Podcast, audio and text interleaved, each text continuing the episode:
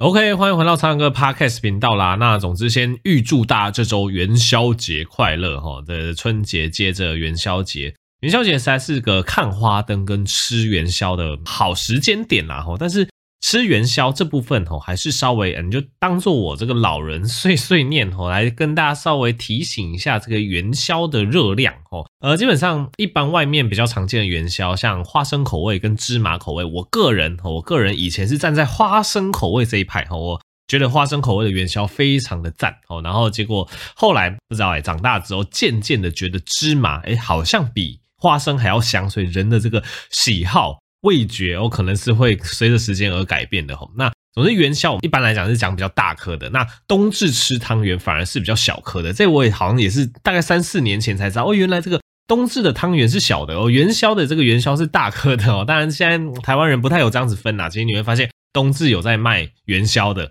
然后元宵节也有在卖汤圆的。好，总之呢，如果你是吃比较大颗的元宵哈，就是一颗比较大颗花生口味。芝麻口味一颗的热量差不多是七十大卡哦，碎碎念一下，一颗大概七十大卡。那我们常常在讲这个一碗白饭啊，大概是两百八十大卡左右。所以基本上你吃一颗一口哦，这个汤圆吃下去，应该是元宵啦，一口元宵吃下去就等于吃了四分之一碗饭哦。吃了两颗元宵呢，就等于吃了半碗饭。吃了四颗元宵呢，就是等于多摄取一碗饭的这个热量了哦。所以其实我们之前有跟大家讲说，哎，过年。平均大会变胖一点七公斤左右哦。元宵节大家也要注意，因为元宵节大家吃这个元宵，如果你这吃了四五颗这个元宵以上啊，哦，这个就等于多摄取一碗饭以上的热量。那我自己几个小建议啊，这也是我会做的事情啊。就是如果你当天你已经确定说，哎，哪一餐你要吃大餐哦，或者是哎哪一餐这个点心的量你会吃比较多，像元宵我们会把它当成点心的一种。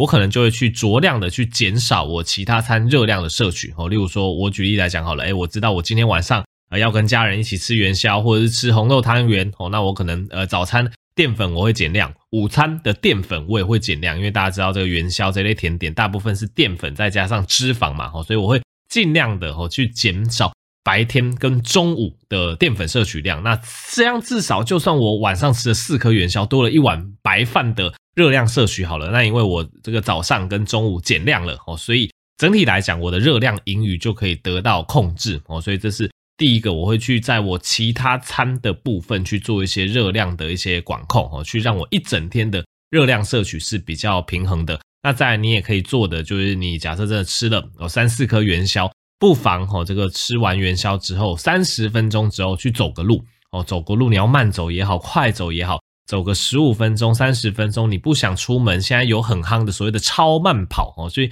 你在家里哦，跟着那个超慢跑的那个呃影片啊哦，在那边跑个十五分钟、三十分钟，其实这样子对于你的热量消耗跟对于你的血糖控制都是非常有帮助的哦，因为其实现在越来越鼓励说，呃，大家真的吃完饭之后，呃，特别是譬如说午餐，呃，午餐有点困难，因为午餐大部分是在工作嘛。特别是晚餐啦，晚餐如果你吃完饭后三十分钟之后呢，哦，去外面稍微走路一下，当做全家人散步哦，增加感情之类的哦，散步个十五到三十分钟，也不用到很喘，只要有一个相对应的活动量啊，其实去监测你的血糖都会发现，其实因为我们大概吃完饭之后一小时到两小时会是血糖的高峰嘛，哦，那个时候其实会造成胰脏比较大的负担，可以当你。吃完饭哦，吃完点心之后，有一个就是走路快走十五到三十分钟，其实它会非常有效的去控制你那个时候的血糖，让你那个时候血糖不至于飙到太高。那同时去减少肥胖的机会，去减少胰脏的负担啊。所以假设哦，元宵节真的吃元宵，吃起来没有关系，但是其他餐的热量稍微控制一下。吃完元宵，稍微去走个路哦，散个步哦。其实我觉得这个都是现代人预防肥胖的一个非常好的方式。那我也建议说，这样子的观念大家可以。渐渐的去实践在生活中哦，然后呃尽量的就是去呃掌控一整天摄取的热量哦，然后去多一些活动量哦，我觉得长久这样累积下来，真的对大家未来中老年之后的一个体重控制哦，或者是一个健康程度、心血管疾病的风险会有很大的帮助啦。哦。那因为最近真的是看蛮多减重相关的一些。呃，文献啊，那一些实践的方式，所以就想说提出来跟大家分享，大家也不要一直觉得啊，我每次来泼大家冷水，一天到晚在跟大家说什么啊，这个热量多少，这个热量多少，其实呃，我的观念还是都可以吃哦，只是你要有一些搭配的一些方式，你才不会呃不小心呃摄取过多的热量这样子。好，那因为呃上个礼拜过年嘛，那上个礼拜过年，其实我觉得对于很多人来讲，呃，他可能变成说，呃，可能除夕啊，或那几天就会回去跟家人睡觉。像我也是啊，因为平常不会跟我爸妈睡嘛，那就是过年时候就会跟我爸妈、跟我呃哥哥、大嫂他们小孩，就是大家一起睡觉这样子。那我有收到这个呃算是听众的来私信询问，然后问说啊，发现啊这个回去跟这个比较年老的一个父母睡觉之后，哎，发现父母啊打呼的状况蛮厉害的，然后问我呃这样子需不需要去做一些。进一步的评估等等，所以想说，呃，利用这个简短的时间跟大家聊一下打呼。其实打呼吼，或者是应该是说打呼，它其实是一个症状，一个表象。那一个人打呼，你就要去考虑他有没有所谓的睡眠呼吸的中止症。所谓的睡眠呼吸中止，它应该是说，呃，如果说是轻微的打呼，它还不会到睡眠呼吸中止。但是呢，如果打呼到一定的严重程度，哦，这个人的呼吸可能会这这是打呼声音嘛？我自己很会模仿，因为我自己以前比较会打呼，我减重之后就比较不会打呼了。然后，然后他可能就打呼打到一次，然后就会发现他呼吸终止了。我这时候好像听不到打呼声了，那他可能呼吸终止个可能五秒钟、十秒钟，然后可能翻个身哦，或者怎样，我才又继续打呼，才又继续呼吸。如果你发现你身旁的这个家人朋友有这样子呼吸的 pattern，特别在睡觉的时候，你就要特别注意他有没有所谓的睡眠呼吸终止了。一旦有睡眠呼吸中止，它就是比较麻烦的一个状况。因为睡眠呼吸中止，它其实就顾名思义，你在睡觉的时候呼吸会有就是这种中断的状况。大部分就是因为你喉咙里面这个喉头呼吸道软组织过多哈。为什么会打呼呢？因为其实就是气流通过你的呼吸道的时候受到阻塞嘛。那受到阻塞，你就变成你的呼吸机要更用力去把空气吸进去。那这个空气它因为那个气流是阻塞的关系，这个空气迅速通过你呼吸道的过程中呢，它就会去诱发那些软组织的震动，所以你就会听到那个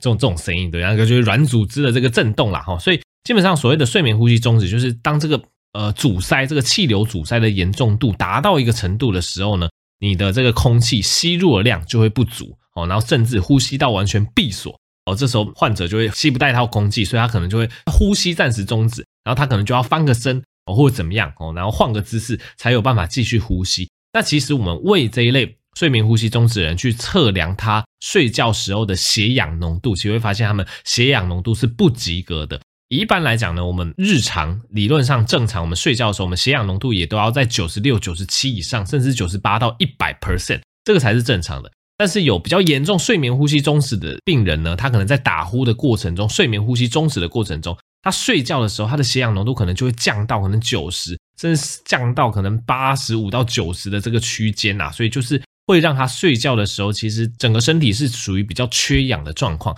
他会发生什么事情呢？他最直观来讲，就是你隔天的精神会很差，你会有睡不饱的感觉哦。所以假设你本身是比较稍微比较肥胖一点点哦，因为我们必须还是讲，就是肥胖过重，它是打呼，它是睡眠呼吸中止的一个非常重大的一个危险因子。所以假设你的体重 BMI 是比较高一点点，可能大于二十四，然后你被旁边的人、枕边的人说，哦，你有打呼，然后你又觉得说，哎，隔天哦，怎么感觉常常就睡不饱，隔天精神都很累，常常都要喝咖啡哈，然后到下午都会度咕。如果你有这样子的状况的话，我诚挚的建议你，你可以去找睡眠中心去做所谓的睡眠检测哦，因为睡眠检测我也做过，我可以跟大家分享一下。假设你真的就是被枕边人抱怨说，哎，你常常有打呼，你常常觉得隔天精神不好，你可以去找那种有睡眠检测中心的医学中心，大部分是医学中心有啦，那大部分是耳鼻喉科医生去负责这个业务。那我自己是大四大五的时候哦，因为那个时候我比较胖一点点，没有到真的很过重，但的确是比现在胖，而且我的确是有打呼的状况，我有被室友讲有这样子状况，然后隔天也觉得很累。所以我就去这个呃，就是我们台大去做了睡眠呼吸中止的这个睡眠检测哦，然后那个时候就是去那边的睡眠中心睡一晚哦，那个睡眠中心是一个单人房哦，因为他要确保你在睡觉的过程中你不会受到其他人的干扰，他才可以去精准的去测出你睡觉的时候到底打呼多严重，然后有没有一些血氧浓度下降的状况。然后当晚其实是呃不太好入睡的，为什么？因为你身上会被贴一大堆。有的没有的检测仪器，你会被贴类似心电图的东西，你会被贴脑波图哦，然后你手指会被夹上那个呃，就是测量血氧的工具哦，然后你鼻子前面哦也会放可能类似侦测气流的装置。总之，你全身是被架满的装置，然后就躺在那个床上睡觉。那老实说，那一天我完全睡不着，因为那个环境有变嘛，我自己又是比较难以去很快的适应新环境的人，所以你睡在一间单人房，虽然说很爽，冷气很冷哦，棉被盖起来很舒服，但是你鼻子、你的心脏哦，你的手指夹了那堆东西，我那天晚上我完全睡不着。因为其实那个睡眠中心那个夜间也要有人值班嘛，他们也是很辛苦，所以我在猜他们可能是透过摄像头，或是透过那个脑波监测，因为其实看脑波是可以看出你有没有进入浅眠，甚至是深眠的。我那一天就是翻来覆去睡不着，所以我可能躺了一个半小时都睡不着。后来他们的人员就主动进来跟我说：“哎，先生，你好像睡不太着，你要不要吃个安眠药？”哦，那是我人生第一次吃安眠药，我那个时候记得很清楚，我好像吃了半颗史蒂诺斯吧，反正那是我。人生第一次吃安眠药，然后就没有办法嘛，因为你既然你都做睡眠检测，你当然你要睡着嘛，不然我在那边躺个六七个小时没睡着，那我这个睡眠检测不就报废了？所以我就吃了他给我的安眠药之后，哎，睡吃了半颗很有效，然后立马睡着，哎，睡到隔天六点多起来，因为要上课嘛，所以我隔天六点多起来，好像只睡了五个小时，但是觉得神清气爽。第一次觉得，哎哎哎，这个安眠药好像有点厉害，反正就睡得神清气爽。那总之后来我就回诊去看了一下我那个睡眠呃检测的报告，然后结果得到，哎，我的确是轻度的睡眠呼吸中止哦，轻度的睡眠呼吸中止，就是我在呃一整夜下来，我可能有一次到两次哦，真的有被检测到这个呃睡眠就是呼吸停止，然后又再度呼吸的状况，然后在那个时候我的血氧浓度会降到差不多九十二 percent 左右，诶，其他大部分时间虽然说我会打呼，但是是没有严重到需要处理哦，所以。检测下来就是一个轻度的一个睡眠呼吸中止，所以就不用特别干嘛哦。但是医生的确有建议说，哎，可以考虑去运动啊，或减重啊。其实运动或者是减重会对睡眠呼吸中止会有帮助。我们先讲运动的部分，因为运动其实你呃身上的这个肌肉的张力都会增加哈。因为其实就算你是动下肢，你动上肢，你没有特别去运动到咽喉部分的肌肉哈，但是你整体的那个肌肉张力是会上升的。所以研究是发现说，哎，你有运动习惯之后，其实你咽喉部。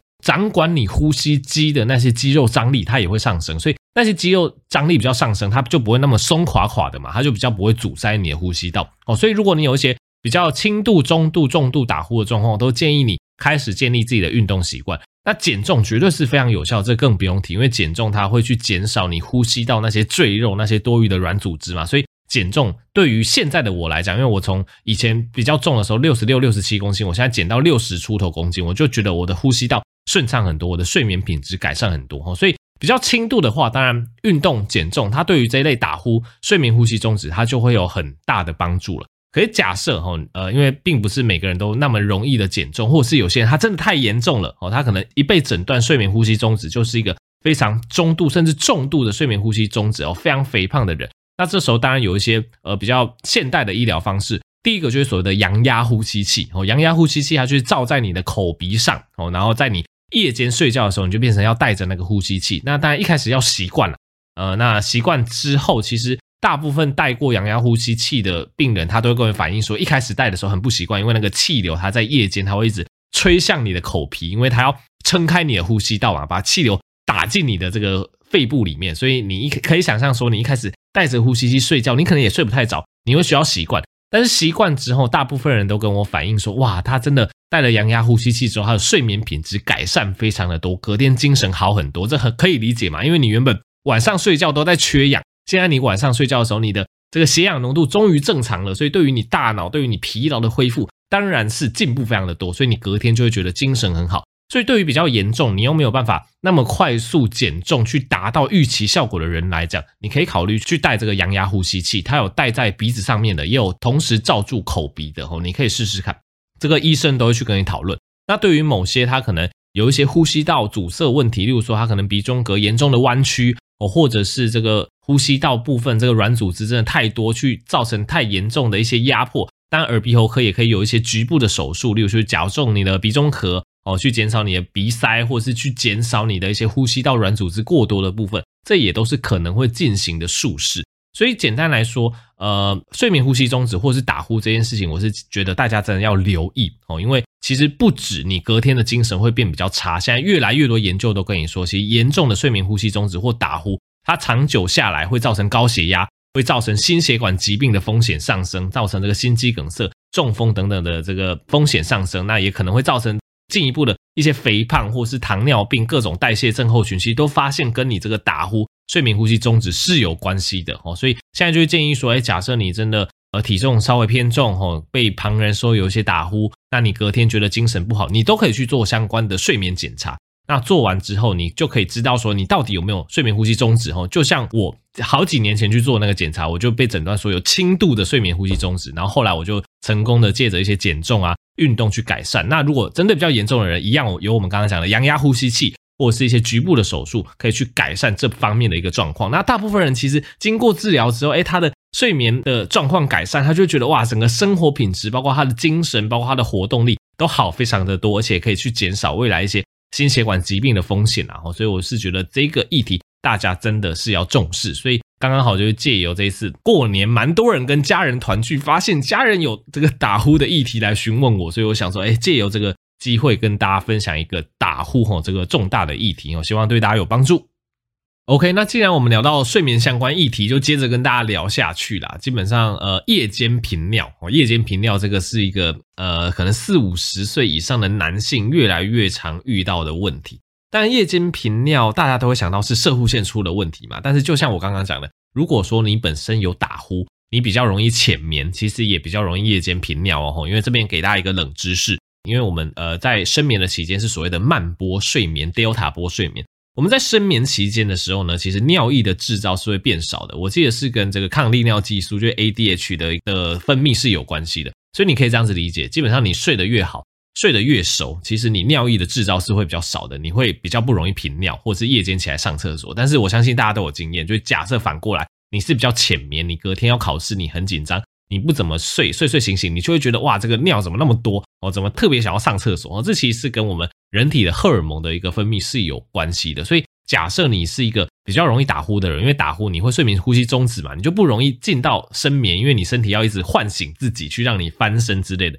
你就不容易深眠。所以其实比较容易打呼的人，他比较容易浅眠，他也会比较容易有一些尿液制造过多哦，或者是夜间频尿的状况啦。所以这一点也是一个我觉得还。蛮实用的冷知识供大家参考，但是呢，假设你发现，哎，你没有打呼吼，那呃没有相关的前面的状况，但是你发现你是男性，你上了年纪，五十岁、六十岁之后，哎，发现真的夜间频尿的一个状况增加，你就要小心是不是真的有一些射护腺肥大哦，甚至少数人会有一些射护腺癌的状况啦。吼，那因为射护腺是一个呃男性特有的一个算生殖相关的一个器官啦，那在五六十岁以上的男性特别容易开始有一些肥大的状况，那就容易去压迫到你的这个泌尿道，去产生一些频尿啊、急尿的状况。那当然，其实射护腺肥大一般来讲比较不用担心。呃，如果呃比较轻微的话，其实吃一些射护腺肥大的药，通常去去放松你的泌尿道，其实症状就可以改善了，以不影响你的生活品质为主。那比较严重的射护腺肥大，可能就会需要有一些射护腺的刮除手术。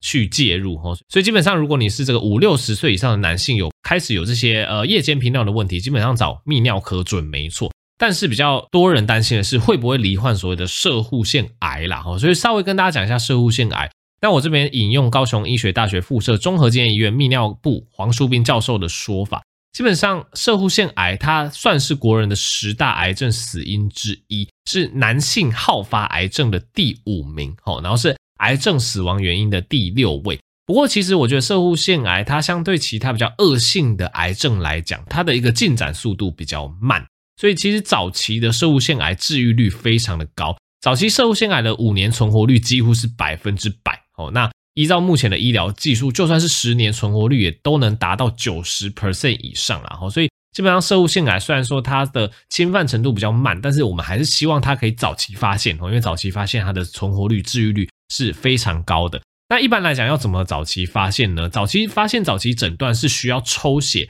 验一个叫做 PSA 射护腺特异抗原的一一个指标。那这个指标其实，在射护腺肥大或者是射护腺癌的人身上，其实都会观察得到升高的迹象。所以，假设你四十五岁以上，其实你抽血，你是男性，你就可以考虑去加验 PSA 这个东西。那有高你也不用太紧张，因为大部分人高都是因为摄护腺肥大的关系，而不是因为摄护腺癌。只是有高的话，你就可以变成定期追踪，这个泌尿科医师都会去帮你安排啦。那有需要的话，除了抽血检查，也会安排像是射护腺超音波啊，或者是 MRI 核磁共振等等检查，去看一下，哎，到底有没有是摄护腺肥大，或者是甚至摄护腺癌的一个状况。那当然，射物腺癌它也是有所谓的分期啦。那分期就是看说，可能肿瘤有没有去刺破包膜啊，有没有远端转移等等，来分成可能早期或是晚期。那射物腺癌的治疗方式呢，主要是开刀。放射线治疗哦，或者是比较新的疗法，像是海扶刀也有。